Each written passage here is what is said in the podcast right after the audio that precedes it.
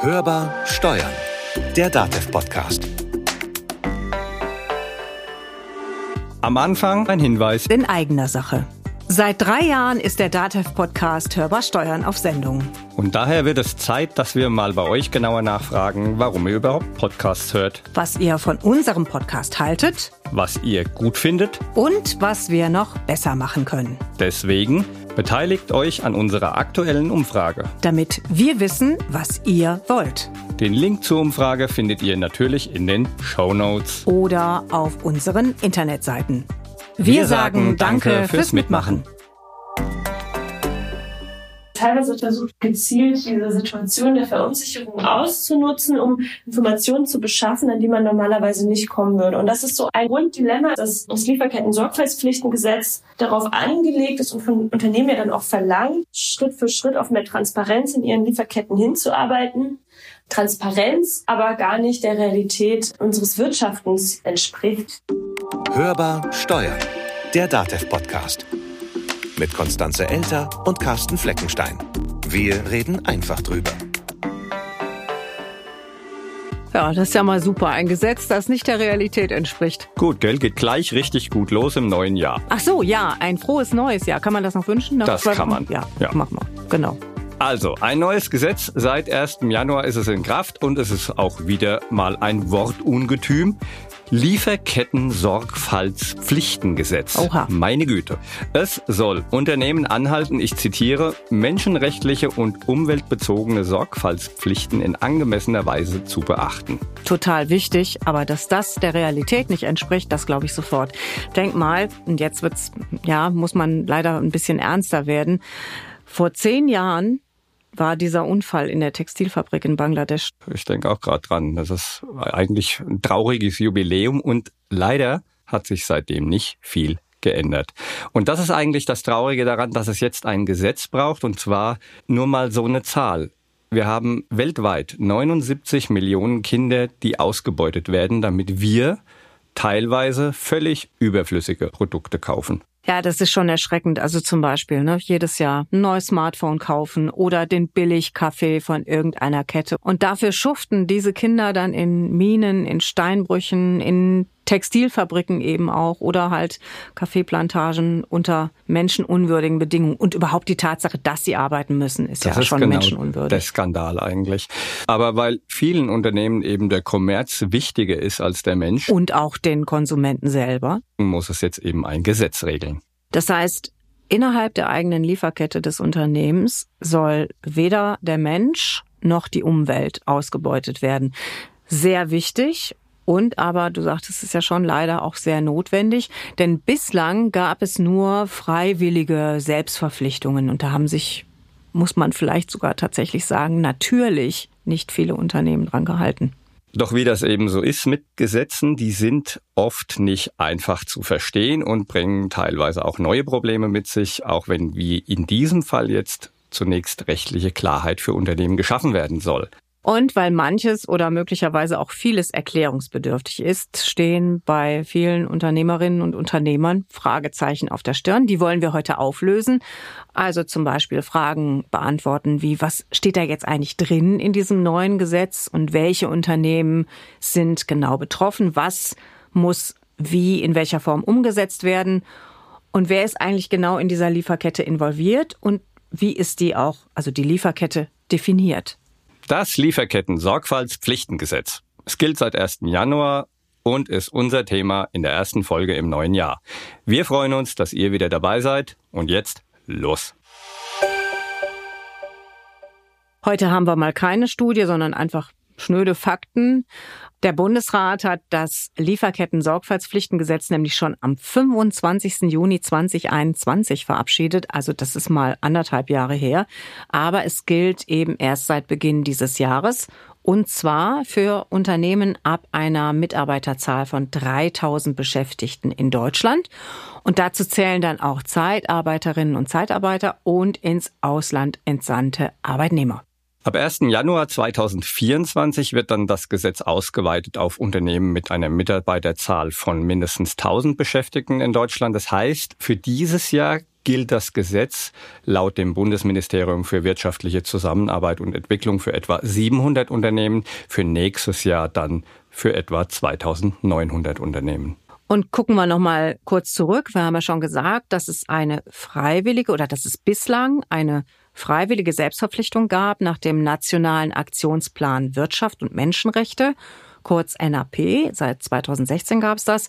Aber das hat leider nicht gereicht. Das hat eine repräsentative Unternehmensbefragung der Bundesregierung ergeben, das sogenannte NAP-Monitoring. Also doch noch eine Studie. Nee, eine Unternehmensbefragung.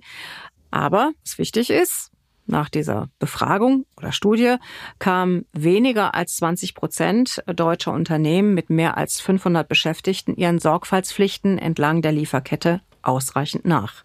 Diese freiwillige Selbstverpflichtung hat also nicht gereicht. Das war nicht genug. Und für diesen Fall hat die letzte Regierung, also die Große Koalition, im Koalitionsvertrag vereinbart, national gesetzlich tätig zu werden und sich gleichzeitig auf europäischer Ebene für verbindliche Regeln einzusetzen die europäische Regelung, da werden wir später noch von hören, weil da ist momentan auch was in der Mache. Aber wie es jetzt, wenn wir auf die deutsche Ebene gucken, wie es im Namen des Gesetzes schon heißt, es geht im Kern um die Lieferkette. Und da ist natürlich schon die erste Frage, was heißt das überhaupt? Also Lieferkette, so wie das Gesetz sie definiert, bezieht sich auf alle Produkte und alle Dienstleistungen von Unternehmen. Und hier auf alle Schritte im In- und Ausland, die notwendig sind, um Produkte herzustellen oder Dienstleistungen zu erbringen. Das beginnt beim Abbau der Rohstoffe bis zur Lieferung an den Endkunden. Also da steckt eine ganze Menge drin und das Heikle daran ist eben, dass die betroffenen Unternehmen, also vom Gesetz betroffenen Unternehmen, nicht nur verantwortlich für ihr eigenes Handeln im eigenen Geschäftsbereich sind, sondern eben auch für das ihrer Beteiligten innerhalb dieser Lieferkette. Also das Handeln von den unmittelbaren Zulieferern und das hat Auswirkungen auf das Handeln mittelbarer Zulieferer, beispielsweise bei Inanspruchnahme von notwendigen Dienstleistungen, wie jetzt Transport oder vielleicht auch der Zwischenlagerung von Waren. Dieses kleine Beispiel lässt schon erahnen, dass Unternehmen zum einen leicht oder zumindest fahrlässig mit dem Gesetz in Konflikt geraten können und zum anderen möglicherweise auch genau deswegen jetzt überreagieren und Unverhältnismäßiges fordern von ihren Partnern, Lieferanten, Subunternehmern, sei es um sich selbst abzusichern auf der einen Seite und auf der anderen Seite möglicherweise auch um die Chance zu nutzen, andere Unternehmen für eigene Interessen zu beeinflussen, womöglich auch auszuhorchen ist also eine ziemlich knifflige Angelegenheit. Und Unternehmen, unabhängig davon, ob sie jetzt unmittelbar betroffen sind oder nicht, die sind auf jeden Fall gut beraten, sich näher mit dem Thema zu beschäftigen. Denn das Gesetz sieht auch Bußgelder vor, wenn betroffene Unternehmen vorsätzlich oder, du hast es eben auch gesagt, fahrlässig bestimmte Pflichten verletzen. Und das kann dann teuer werden. Das kann bis in die Millionen gehen und auch den Ausschluss von öffentlichen Aufträgen nach sich ziehen. Damit das nicht passiert und weil das Gesetz nicht ganz einfach ist, haben wir für euch genauer hingeschaut und mit Michaela Streibelt gesprochen. Sie ist Rechtsanwältin und Beraterin beim Helpdesk Wirtschaft und Menschenrechte. Das ist ein kostenloses Beratungsangebot der Bundesregierung für Unternehmen und Verbände, um die menschenrechtliche Sorgfalt in Unternehmensprozessen sicherzustellen. Und gemeinsam mit ihr haben wir die zehn wichtigsten Fragen und Antworten rund um das Gesetz geklärt. Hörbar aktuell. Welche Unternehmen sind vom Lieferketten-Sorgfaltspflichtengesetz betroffen? Das Lieferketten-Sorgfaltspflichtengesetz gilt zunächst für deutsche Unternehmen, also Unternehmen, die Hauptverwaltung, Hauptniederlassung, Verwaltungssitz oder satzungsmäßigen Sitz in Deutschland haben und mindestens 3000 Beschäftigte im Inland haben, wobei die in verbundenen Unternehmen die Beschäftigtenzahlen von Tochtergesellschaften jeweils der Obergesellschaft zugerechnet werden. Wie sind die Folgen für Unternehmen, die das Gesetz nicht einschließt? Kleine und mittelständische Unternehmen spüren natürlich die Auswirkungen des Gesetzes, wenn sie als Kunden ähm, unmittelbar vom Gesetz betroffene Unternehmen haben. Denn diese Kunden, also diese großen Unternehmen, sind verpflichtet, Risikoanalyse durchzuführen in Bezug auf ihre Lieferketten und dann entsprechend mit Maßnahmen zu reagieren, auch ein Beschwerdeverfahren, ein Beschwerdesystem zu verankern, das zugänglich ist auch für ihre Zuliefererunternehmen, sodass diese sich in aller Regel auch ähm, Anforderungen durch ihre Kunden ausgesetzt sehen. Welche Sorgfaltspflichten müssen Unternehmen umsetzen, die vom Gesetz unmittelbar betroffen sind? Unternehmen sollen ein ja, Sorgfaltsmanagementsystem einrichten, mit dem sie Risiken und Verletzungen in ihren Lieferketten, Wertschöpfungsketten identifizieren und adressieren. Und dieses Managementsystem besteht aus verschiedenen Elementen. Einmal die Verankerung des Managementsystems im Unternehmen mit einer Festlegung einer, einer klaren Zuständigkeit, dann die Risikoanalyse, dann entsprechend der Ergebnisse der Risikoanalyse Präventions- und Abhilfemaßnahmen. Zu den Präventionsmaßnahmen gehört zum Beispiel auch eine Grundsatzerklärung, dann äh, das Beschwerdeverfahren, insgesamt Wirksamkeitsmonitoring und Berichterstattung gegenüber der Kontrollbehörde, dem BAFA und gegenüber der Öffentlichkeit. Gibt es Spielräume in der Umsetzung oder ist die Form starr und vorgegeben? Das Gesetz verlangt, dass Unternehmen angemessen und wirksame Sorgfalt walten lassen. Die Angemessenheit ist im Prinzip im Lieferketten-Sorgfaltspflichtengesetz die zentrale Stellschraube, mit der reguliert wird, was ein Unternehmen genau machen muss, wie viel ein Unternehmen leisten muss in Bezug auf all diese verschiedenen Maßnahmen, zu denen es verpflichtet wird nach dem Lieferketten-Sorgfaltspflichtengesetz. Angemessen, der Begriff zieht sich wie ein roter Faden durch das Lieferketten-Sorgfaltspflichtengesetz. Was genau ist mit angemessen gemeint?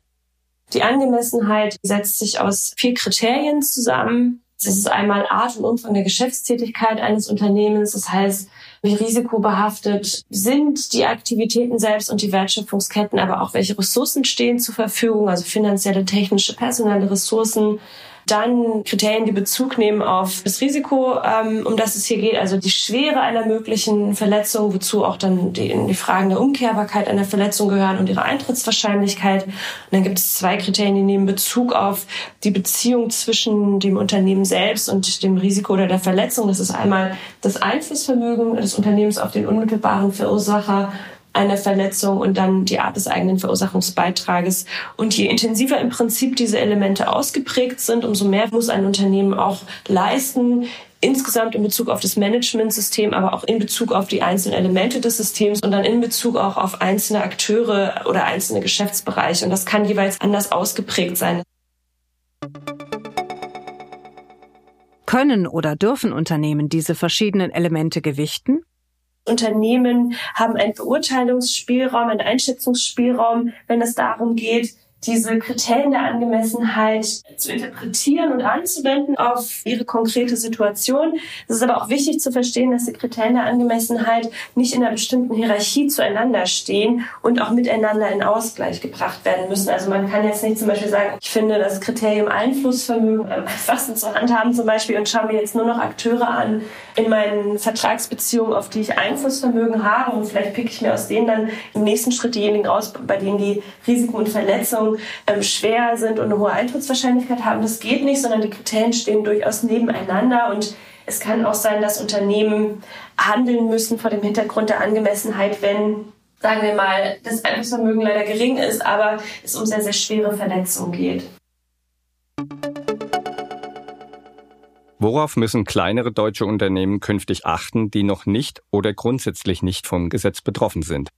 Zunächst einmal schauen, was konkret die Bedürfnisse jetzt ihres Kundens, der unter das Gesetz fällt, sind, um dann auch souverän und kompetent auf Anfragen zu reagieren und auch gut über einzelne Aspekte zu verhandeln, denn nicht alle Anfragen, die von betroffenen Unternehmen an ihre kleineren Zulieferer gerichtet werden, sind angemessen. Teilweise wird versucht, die eigenen Pflichten vollständig abzuwälzen auf Zulieferer und sie so über Gebühren in die Pflicht zu nehmen. Das wird teilweise verlangt in Bezug auf das ganze Managementsystem, aber dann auch teilweise in Bezug auf einzelne Maßnahmen nach dem Managementsystem. Und Unternehmen sollten auch ganz genau prüfen, wenn sie um Informationen gefragt werden, seitens ihrer großen vom Gesetz betroffenen Kunden, inwieweit diese Informationen tatsächlich auch benötigt werden vom Kunden für die Durchführung einer eigenen Risikoanalyse.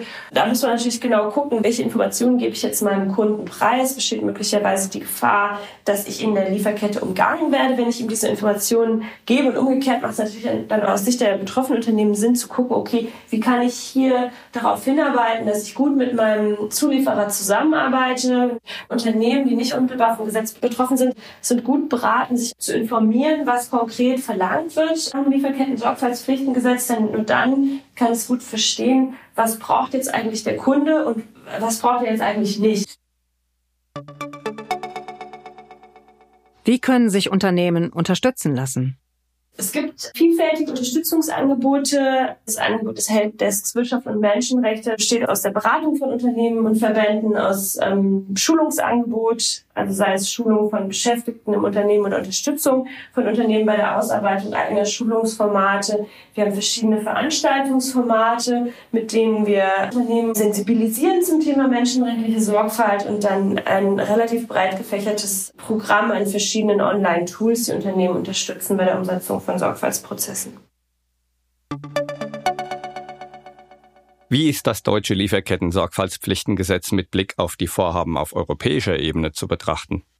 Man weiß noch nicht genau, wohin die Reise geht, aber was einerseits sicher ist, es wird zu einer europäischen Richtlinie kommen und es wird wahrscheinlich auch ein paar Unterschiede geben zum Lieferketten-Sorgfaltspflichtengesetz. Einer dieser Unterschiede ist zum Beispiel, dass die Unterscheidung zwischen direkten und indirekten Zulieferern, zwischen unmittelbaren und mittelbaren Zulieferern, wie wir es nach dem Lieferketten-Sorgfaltspflichtengesetz kennen, ähm, wahrscheinlich aufgegeben wird in der europäischen Richtlinie. Also nach dem Lieferketten-Sorgfaltspflichtengesetz bestehen ja Pflichten in diesen, diesen drei Sphären der Lieferkette, in die die Lieferkette für die Zwecke des Gesetzes aufgeteilt wird eigener Geschäftsbereich, direkte, also unmittelbare Zulieferer und dann indirekte mittelbare Zulieferer. Und bei den mittelbaren Zulieferern bestehen Pflichten nach dem Gesetz erst, wenn eine bestimmte Kenntnisschwelle erreicht wird. Was genau ist mit dieser Kenntnisschwelle gemeint? Es geht um konkrete, nachvollziehbare Anhaltspunkte für eine Verletzung. Das kann zum Beispiel bestehen, wenn es Berichte über die schlechte Menschenrechtslage in der Produktionsregion gibt oder man weiß, dass es ein Zulieferer auf einer besonders risikobehafteten Branche. Es gab vielleicht Vorfälle in der Vergangenheit und so weiter. Die Schwelle ist relativ schnell erreicht, wird aber aller Wahrscheinlichkeit nach aufgegeben werden in der Richtlinie. Ein anderer Unterschied besteht darin, dass nach dem Lieferketten-Sorgfaltspflichtengesetz der eigene Geschäftsbereich zunächst einmal den Rechtsträger des Unternehmens erfasst, also die juristische Person des Unternehmens selbst, sich aber dann erstrecken kann auf Tochtergesellschaften im In- und Ausland, wenn auf sie ein bestimmender Einfluss ausgeübt wird. Das wird auch nach der europäischen Richtlinie aller Wahrscheinlichkeit nach anders werden. Hier ist die Regel davon, dass ganz grundsätzlich Tochtergesellschaften, verbundene Unternehmen äh, mit einzubeziehen sind in das Risikomanagement. Und dann ein ganz zentraler Unterschied ist die Frage der zivilrechtlichen Haftung.